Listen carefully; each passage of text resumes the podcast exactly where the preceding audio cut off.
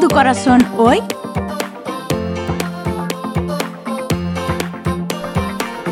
Hola, soy Sofía Bocache y este es MHD Podcast. Bienvenida. Estoy muy emocionada porque juntas descubriremos ese plan divino que Dios creó para cada mujer. ¿Sí, me oíste? Tú eres esa obra maestra, ese diseño que con tantos colores y matices hacen de la mujer un ser excepcional. Descubramos juntas lo que Dios tiene para cada una de nosotras. Seremos empoderadas, desafiadas y retadas a vivir una vida plena en Dios. Así que empecemos.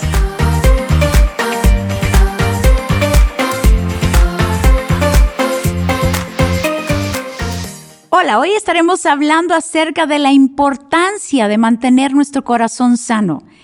Sabes, su palabra dice que sobre toda cosa guardada debemos de guardar nuestro corazón. La pregunta es, ¿cómo está nuestro corazón?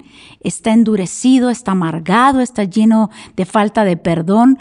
¿Cómo encontramos nuestro corazón? Quiero invitarte a que leas conmigo lo que dice en el Salmo 95.8. ¿Sabes que el Señor les dice no endurezcan el corazón como lo hizo Israel en Meribá? ¿Sabes que este es uno de los pasajes más tristes? ¿Sabes? Fue cuando el padre excluyó a sus amados hijos de una herencia original a causa de la dureza del corazón. Eran tiempos difíciles en sus vidas y empezaron a dudar de la bondad de Dios y no quisieron recordar lo que Dios hizo. Es exactamente lo que sucede en nuestro corazón. ¿Sabes? Un corazón duro, un corazón frío, es un corazón que está hastiado, es un corazón que se vuelve insensible. Es difícil caminar en esta vida con un corazón tan lastimado, tan amargado y tan endurecido. Hay una línea muy delgadita entre una herida y la dureza. Si algo tenemos que tener cuidado es con las heridas. Tenemos que provocar o tenemos que buscar esa sanidad. Porque si la herida se mantiene allí, suele crecer de tal manera que se va a convertir en una, eh, se va a convertir en un corazón duro. Porque la dureza suele crecer, así como la levadura. Sabes, lo primero que va a afectar nuestro corazón endurecido son las relaciones. Sabes, Dios nos ha puesto en este mundo para que nos relacionemos y siempre vamos a tener esta relación con diferentes personas y Dios va a usar a las diferentes personas para llevarnos muchas veces a nuestro destino.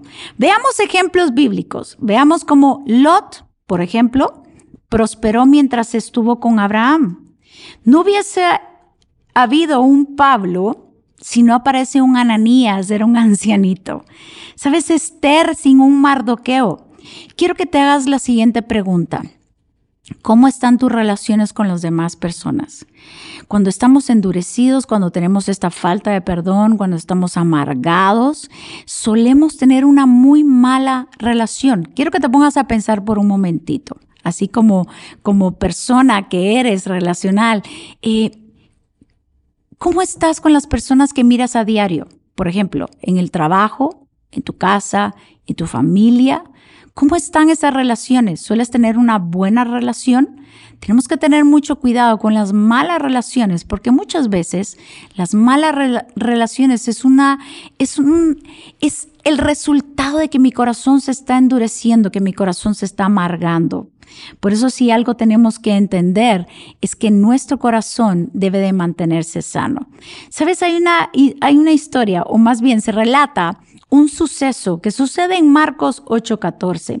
Y estaba Jesús con sus discípulos, dice que los discípulos habían olvidado de traer pan, y dice que no habían tomado pan y entraron en la barca. Entonces Jesús les empieza a hablar de guardarse la levadura de los fariseos. Entonces de repente les dice, ¿qué están discutiendo? ¿Por qué no tenéis pan? Y Jesús les dice, ¿no entendéis ni comprendéis? ¿Aún tenéis endurecido vuestro corazón? Teniendo ojos no veis y teniendo oídos no oís y no recordáis. Sabes, Jesús relata los síntomas de un corazón endurecido. ¿Quieres saber cuáles son los síntomas de un corazón endurecido? Primero, no entender. Sabes, cuando nosotros solo estamos pensando en nuestros propios problemas, en nuestras propias situaciones, en lo que a nosotros nos está afectando, dejamos de ver desde dejamos de ver desde la perspectiva eterna que muchas veces Dios tiene para nosotros, porque no estamos viendo como Dios quiere que veamos.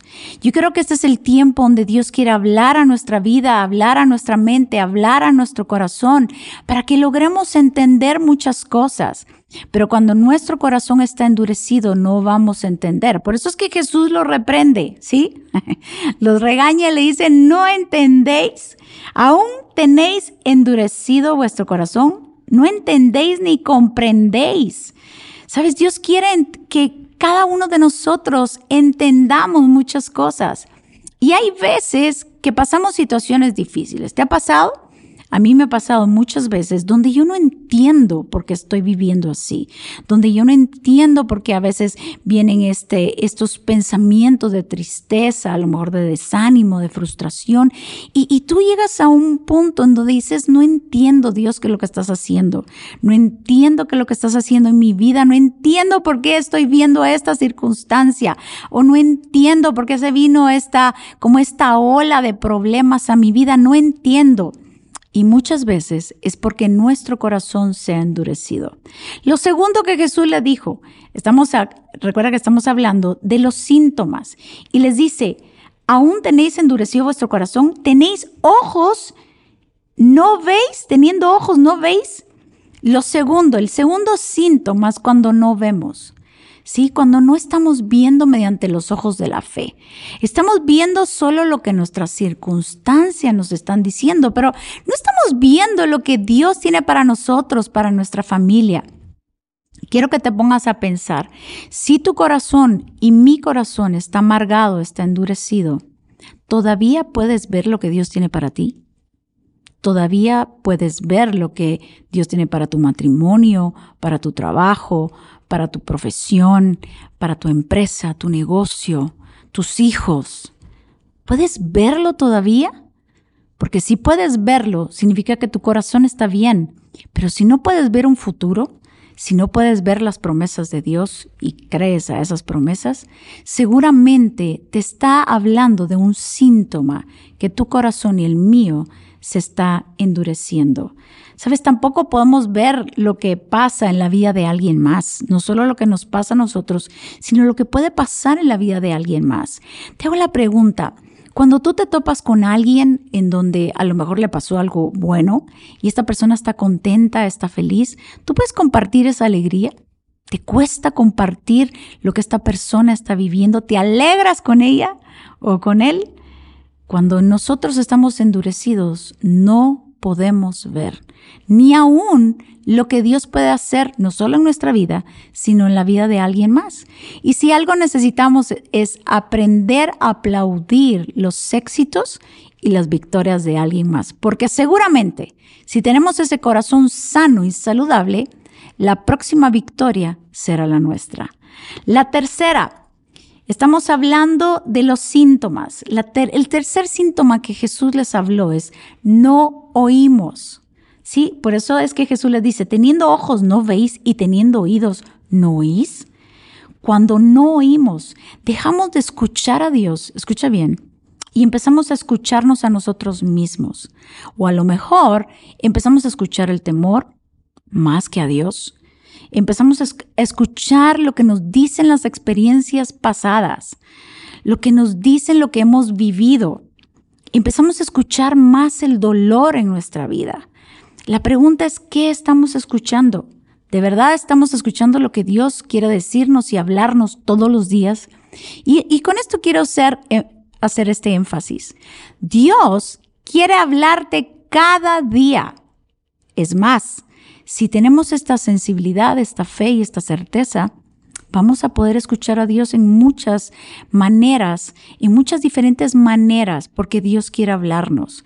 ¿Sabes? El, el, creador de la boca no nos va a hablar, por supuesto, y Dios quiere hablarnos, pero la pregunta es, no es si Dios nos habla, la pregunta es si estamos oyendo a Dios o estamos escuchando más nuestra amargura o estamos escuchando más lo que nos hicieron, ¿O verdaderamente estamos escuchando lo que Dios tiene para nosotros, lo que Dios quiere hablar, lo que Dios quiere proyectarnos, lo que Dios quiere llevarnos? Aquí estamos escuchando. Y la cuarta, el cuarto síntoma dice, ¿y no recordáis? Sabes, cuando tenemos un corazón endurecido, amargado, solemos olvidar muy rápido lo que Dios ha dicho, lo que Dios ha hecho. ¿Puedes recordar las cosas que Dios ha hecho? Sabes, si te puede servir esto, yo suelo tener como un, como un diario, ¿sabes? Un diario de oración. Después de un tiempo de oración, yo aparto un tiempo para empezar y anotar todo aquello que me está sucediendo. Empiezo a notar lo que viví a lo mejor el día anterior y todo lo cómo yo vi a Dios operar en mi vida. Y lo suelo plasmar porque en momentos difíciles yo puedo recurrir a ese diario de oración y recordarle a mi alma, recordarle a mi corazón, recordarle a todo mi ser todo lo que Dios ha hecho en mi vida. En momentos difíciles solemos olvidarnos todo lo que Dios ha hecho. Así que yo te invito a que traigas a memoria, trae a memoria todas aquellas cosas buenas que Dios ha hecho. Seguramente tienes muchos testimonios de todas las cosas buenas que Dios ha hecho en tu vida. Así que recuérdale a tu alma. Y cuando nosotros hacemos esas, esos cuatro consejos que el Señor nos dio, nos dejó plasmado en las escrituras, prepárate, porque tu corazón siempre va a tener esta disponibilidad, siempre va a tener esta frescura, pero sobre todo esta sanidad para poder verdaderamente enfocarnos en aquello que es importante y relevante, pero con un corazón sano, no con un corazón endurecido y mucho menos amargado.